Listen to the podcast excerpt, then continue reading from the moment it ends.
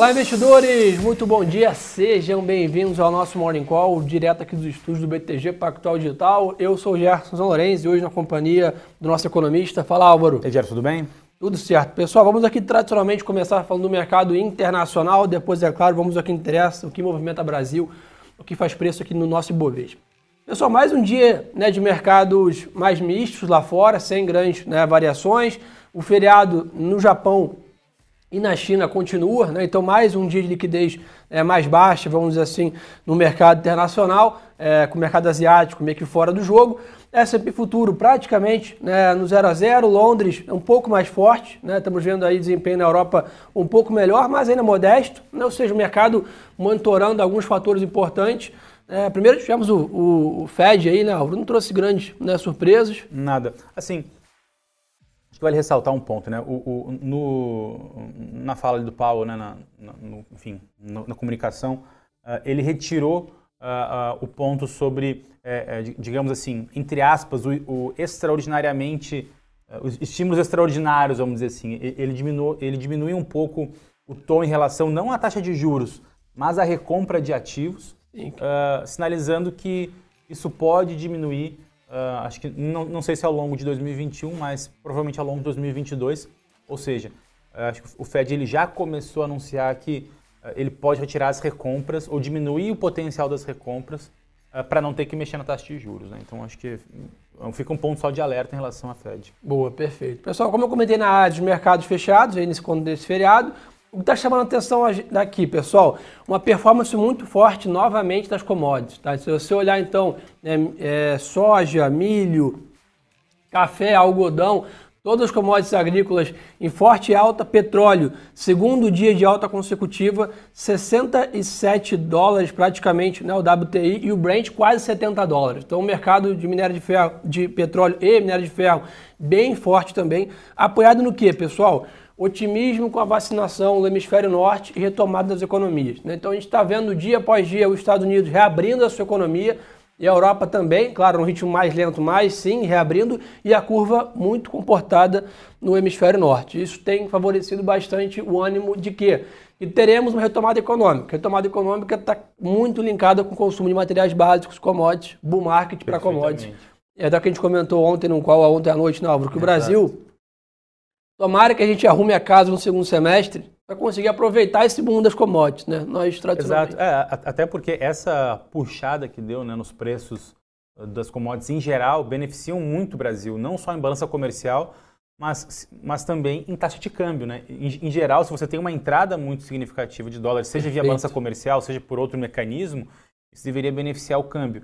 Melhorou um pouco nas últimas semanas, mas ainda está longe daqueles níveis pré-pandemia de taxa de câmbio, claro, muito por conta do juro muito baixo, que agora está mudando e hoje começa a, a, a reunião, reunião, importante do Copom. Uh, e, e, o câmbio, e, e as commodities também podem ajudar nesse sentido. Como você bem falou, se o Brasil arrumar a casa em termos de pandemia e de recuperação econômica, acho que tem tudo para a gente ter uma apreciação do real ao longo do ano. É isso aí, perfeito. E acho que né, a gente precisa, a gente fala, na né, bolsa nesses patamares atuais, porque realmente o mercado lá fora está ajudando muito. Né? Se a gente fosse refletir só o mercado local, dificilmente estaríamos em 121 mil pontos nesses patamares. Então, tentar aproveitar esse bull market para commodities. O Brasil, sem dúvida, é um emergente em destaque nessa sexta. Então, para a gente continuar recebendo fluxo estrangeiro até o final do ano, acho que seria muito bom. O Brasil está com uma chance boa aí de ter um ano bem positivo é, no mercado local, somado a esse ventos aí bem positivos no mercado internacional. Dólar está um pouco mais forte lá fora, mas ainda também sem grandes né, destaques. Treasuries 1,62 ali, mais para a banda no 1,60 cedendo ali para esse, esse piso, né, para esse suporte que fez a, a Treasury, mas que de novo, né, sem grandes né, destaques sobre isso. É, eu acho que o que chama a atenção dos indicadores lá fora é o, o movimento do DXY no dia de hoje. Está subindo bem, subindo 0,42%. Para DXY isso é bastante. Bastante. É, isso acho que ainda reflete aquilo que a gente acabou de comentar sobre a fala do, do, do Powell em relação à política monetária nos Estados Unidos, de que é, é ele deu ali um, uma, um ajuste nas palavras, o que poderia interpretar uma, uma diminuição do pace, do ritmo de estímulos é, monetários via recompra de ativos. Então, é, essa, essa leve sinalização de potencial retirada já deu uma, uma valorização no DXY, no dólar, isso pode ser um dia de alerta hoje para câmbio das moedas emergentes, portanto, para real também. Perfeito. A agenda do dia, turma, o que tem para a gente monitorar lá, Álvaro? Temos aí dados de balança comercial nos Estados Unidos 9 e meia da manhã e dados de encomenda da indústria às 11. Então não são indicadores de grandes é. né, proporções, mas ficar de olho aí 9 e meia, 11 horas da manhã lá fora. Exatamente. E aqui no Brasil também pouco indicador também, né? Então, acho que o, a venda de veículos pela, pela FenaBrave de, de abril às 9 horas da manhã, daqui a pouquinho, acho que é o, é o dado que o mercado aqui no Brasil vai olhar também. Para terminar o mercado global, pessoal, o Bitcoin cede, tá? 56 mil dólares versus 58 basicamente no Morning Call de ontem. Então, o mercado de Bitcoin realizando um pouco. Isso é um pouco do, do mundo de criptomoedas que a gente começa pouco a pouco informar mais vocês aqui, trazer essa cobertura também dessa classe que vem né, se tornando cada vez mais comum também nas carteiras aqui dos brasileiros.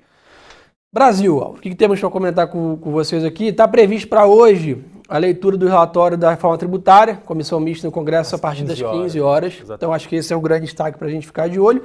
E hoje também começa a série de depoimentos da CPI do Covid, com Mandetta às 10 da manhã e o Nelson Take às 14. Exatamente. É, e, e, não coincidente, as duas coisas acontecem no mesmo dia. Né? Acho que foi uma, foi, acho que uma estratégia uh, por parte da ala governista do Congresso colocar esse anúncio uh, hoje é para, entre aspas, concorrer com a CPI justamente para tentar dissipar uh, os holofotes aí em relação à CPI da Covid. Uma estratégia uh, interessante por parte do governo, porque a reforma tributária é um ponto muito importante. Muito. O Agnaldo Ribeiro deve anunciar aí um, uma proposta de fatiamento São da reforma quatro, né? tributária né? em quatro fases. A primeira seria a unificação de tributos. Uh, a ideia inicial seria PIS e COFINS, né, que é o CBS que foi, que foi uh, o projeto do ano passado, mas pode incluir aí dentro IPI, ICMS e ISS, seria a, aquele tal do IVA federal. Né? Mas está sendo debatido, a, a, provável que seja só PIS e COFINS.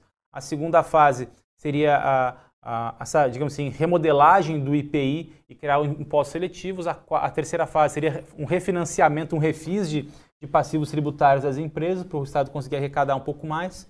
E na quarta fase, impostos digitais esses seriam os quatro, os quatro Isso momentos. aí é a famosa CPMF voltando ou não? Pois Tem é. gente que fala que não, que ela está é, mascarada. É, assim, é, é, acho que não está caracterizado como, como imposto financeiro. São, são, digamos assim, transações digitais. Eu acho que isso poderia ampliar outros, outros mecanismos, né? Mas o, o, acho que o que a gente tem que ficar atenção de fato hoje também é que se nesse fatiamento se falar alguma coisa em relação à mudança de alíquota de imposto de renda seja via pessoa física, seja via pessoa jurídica. Perfeito. Porque se vier em pessoa jurídica, pode ser colocado também imposto sobre lucros e dividendos, né? É, fato que também poderia mexer bastante o mercado. Boa. Falar um pouco para vocês aqui também, né? O Bolsonaro sancionou um projeto de lei que cria um programa de apoio ao setor de turismo e entretenimento, né? Provavelmente mais uma medida para né, socorrer esse setor que sofreu muito né, com a pandemia. Esse, essa medida envolve renegociação de dívidas tributárias e também acesso aos recursos do Pronamp. Então, acho que isso também é uma medida pró-economia que deve favorecer. Álvaro, um ponto interessantíssimo a gente comentar aqui, em questão da pandemia, pela primeira vez em dois meses, o Brasil registrou menos de mil mortes. Né? Foram 983 mortes na segunda-feira, dados do Ministério da Saúde, e chegamos aí praticamente a 49 milhões né, de doses aplicadas. Exatamente. Então, isso é um bom sinal, as médias móveis estão caindo aqui no Brasil uh, tanto, tanto de óbitos quanto de, de novos casos. Uh, a, o percentual de UTIs também tem, tem cedido.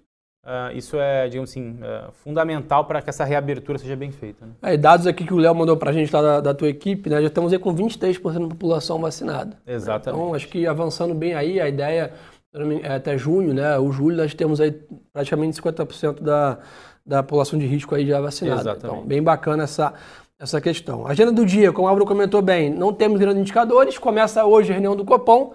Tudo indica amanhã, 7 5 Exatamente. Está é. bem mais, é, vamos dizer assim, né, achatado as apostas do que na última reunião. Na última reunião tinha bastante dúvida, essa praticamente não. Essa está dado, sim, porque o, o, na última reunião o Banco Central já deu 0,75 dessa reunião, né, inclusive tirou um pouco da graça desse acompanhamento é, de agora. Então, é, deve levar a 0,75, deve, por, portanto, Selic a 3,50 uh, é, a partir uh, de, de, de quarta-feira. Uh, e na nossa avaliação aqui do BTG Pactual, a gente acredita que esse pace deve manter, ou seja, esse ritmo de 0,75 deve manter nas próximas duas reuniões, levando para as próximas duas reuniões em 5% a Selic, ou seja, 0,75 em junho, 0,75 em agosto, e finaliza com mais meio por cento na reunião seguinte. 5,5 final do ano, então. 5,5 final do ano. Boa, perfeito. Tesouro faz aí tradicionalmente leilões de NTNBs, né, como vocês já sabem, e o Banco Central, você sempre pergunta também, são 15 mil contratos de swap cambial a partir das 11h30. Então atenção para isso, o Banco Central, como o Álvaro comentou, hoje é um dia mais volátil para o câmbio lá fora, então hoje o Banco Central tem um papel mais importante.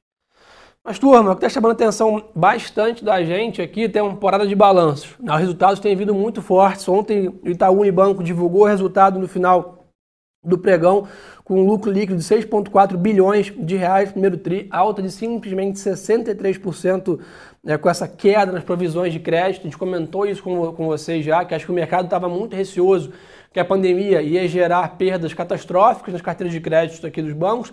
Isso não está é, é, se concretizando e o mercado deve receber muito bem isso. Né? Ontem já foi destaque o setor bancário e hoje tudo indica é, teria espaço para mais um dia bom no setor bancário. Semana passada foi Santander, ontem foi né, Itaú, hoje tem balanço do Bradesco. Acho que os bancos vão começar a se provar em resultados nessa temporada. Acho que é importante monitorar isso. E além disso, o que tem para gente acompanhar hoje? Como eu já comentei, Bradesco, Copasa, Açaí, o Atacadista, Iguatemi e Minerva. Então atenção, os frigoríficos começando a divulgar resultados é. também.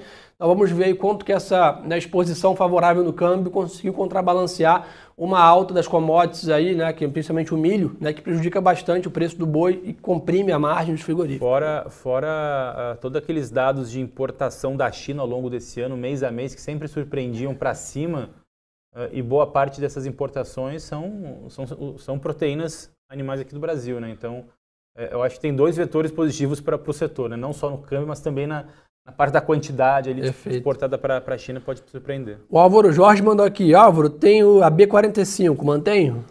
Mantém B45, a gente vê oportunidades de queda nas taxas mais longas, é, justamente porque a gente vê que, essa, que a CPI da pandemia pode está uh, criando um estresse ainda de curto prazo, mas ele pode ser mitigado ao longo dos 90 dias, quando vai acabar Perfeito. a CPI. Né? Então, acho que se você segurar aí para um, um, um prazo maior, aí de, de, de 90 dias, isso pode ser benéfico. Sem falar que, uh, na nossa reunião lá de ontem, Gerson, a gente comentou sobre os prêmios na, na, curva de juros, na parte mais longa e na, e na parte mais curta. Na parte mais curta, eles ainda estão um pouquinho maiores, mas caíram muito ao longo do mês de abril, sendo que os prêmios no mês de abril da, da curva de juros ficaram praticamente estáveis. Então as oportunidades na parte longa ainda são grandes. Fica em 45. Boa, perfeito. O pessoal está tá perguntando aqui mercado de capitais, tá, pessoal? Petro Recôncavo precificou a IPO a 14,75 reais por ação e as ações da Infracommerce se estreiam hoje na B3 após o IPO. Então, como eu sempre comento com vocês aqui, né, a gente está com status de mercado de capitais parados e esse status parados é dois IPOs por semana. Então, o mercado no Brasil vem engateando, é claro, não tem nenhum grande IPO aqui em valores, né, como foi Redditor, por exemplo, né, é de, de, de dezenas de bilhões de reais, mas acho que para o histórico do Brasil, o mercado vem engateando no ritmo bom, né, que tudo indica está enfileirando para o segundo semestre deslanchar todas essas questões. O mais que todo mundo está querendo saber aqui, hoje é de dólar para cima e índice para baixo. Eu acho que assim, o índice para baixo acho que está um pouco mais em aberto, o mercado lá de fora está de lado. Acho que temos notícias boas aqui de balanço, boas da pandemia.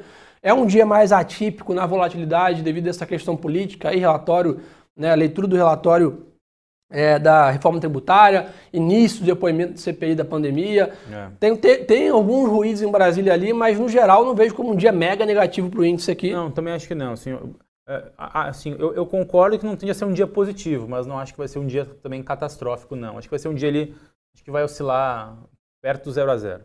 Marcelo perguntou aqui, bom dia, o que está acontecendo com a Suzano? Não para de cair. É a mesma coisa que está acontecendo com o dólar, tá? Tem uma correlação clara da empresa né, da Suzano com o dólar. A gente viu uma queda do dólar de praticamente 5,80 lá na, nesse, nessa banda superior para 5,35 ali na mínima recente. Então, uma depreciação grande do dólar, uma apreciação do real. E naturalmente esse movimento foi o contrário, né? A gente estava falando de Suzano em alta aqui as últimas 10 semanas, naturalmente o câmbio agora está cedendo, a empresa está corrigindo. É, mas a gente olhando a empresa, o mercado de celulose, continua um case de excelente oportunidade de compra, continuamos com preço-alvo muito acima do patamar atual. É simplesmente um ajuste da correlação da empresa com o câmbio que está se ajustando. Acho no, que mantém. no último mês, para a gente ter uma ideia, assim, o câmbio eh, ele apreciou, né, caiu aí 3,9%. E a Suzano 2,2%. Então, mesmo assim, mesmo Suzano assim, ainda caiu muito menos que o dólar. É, exatamente. Acho que bem importante. É, o mercado americano é, exatamente, está cedendo um pouco mais dos mercados lá fora, mas sem dúvida ainda, né, uma, uma questão muito em cima também de balanços que o mercado monitora na parte internacional. Mas o pessoal está perguntando aqui. É... Vamos ver, pessoal perguntando de oi. Continuamos aí né, comprados nessa questão. É, Rafa mandou aqui, Aura, inflação versus commodities. Se você acha que esse boom aí de commodities que a gente tanto fala vai dar um spike no IPCA aqui ou não? Na verdade, esse boom de commodities, ele já impactou a inflação aqui no Brasil, mas a inflação ao produtor, que é o IGPM, que é o IPA. Né? O IPA é um índice dentro do IGPM. Se você Perfeito. for pesquisar no Google aí, você vê que é o índice de preços ao produtor. E nesse índice de preços ao produtor, a média é, aí é, é praticamente um, 45% de inflação nos últimos 12 meses.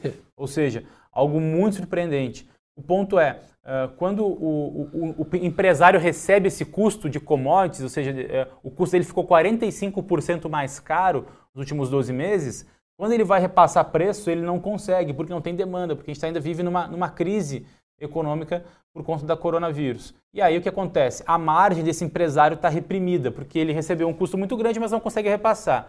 Uh, preço de commodities deve ter uma, uma tendência sim de alta, mas não deve ter uma puxada tão grande como teve nos últimos oito meses na economia internacional. A pergunta que fica para o mercado é a seguinte: é quando, uh, uh, quando a demanda voltar aqui no Brasil, será que o empresário vai conseguir repassar e o quanto ele vai conseguir repassar de preço lá na frente? Perfeito. Porque para o segundo semestre, está dado. IPCA ele vai chegar em junho até próximo de 8% nos últimos 12 meses, depois começa a cair lá para 5%, que é a nossa expectativa de IPCA para final de 21.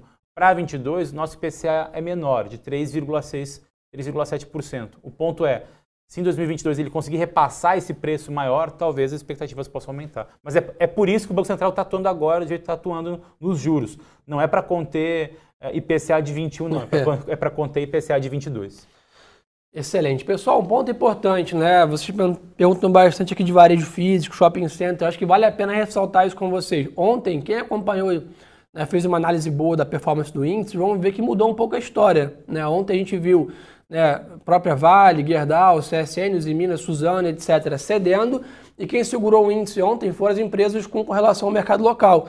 CCR, Rume, Guatemi, empresas né, TOTOS linkadas à economia nossa local. Ou seja, pode estar começando a haver um aumento nas apostas na nossa economia para o segundo semestre. Então a gente viu o primeiro semestre, claro, na aposta de commodities, né, todo mundo comprando Exato. exportadoras, etc.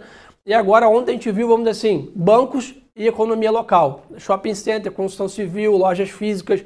Então acho que vale esse alerta né, esse movimento pode começar agora e quem quer né, capturar tem que olhar esse movimento agora. Não adianta vir lá em, em setembro, economia reaberta, bolsa já avançada, agora eu vou olhar o varejo físico que reabriu. Não, tem que olhar agora. Né? Exatamente. As apostas são feitas antes, antecipando esse movimento.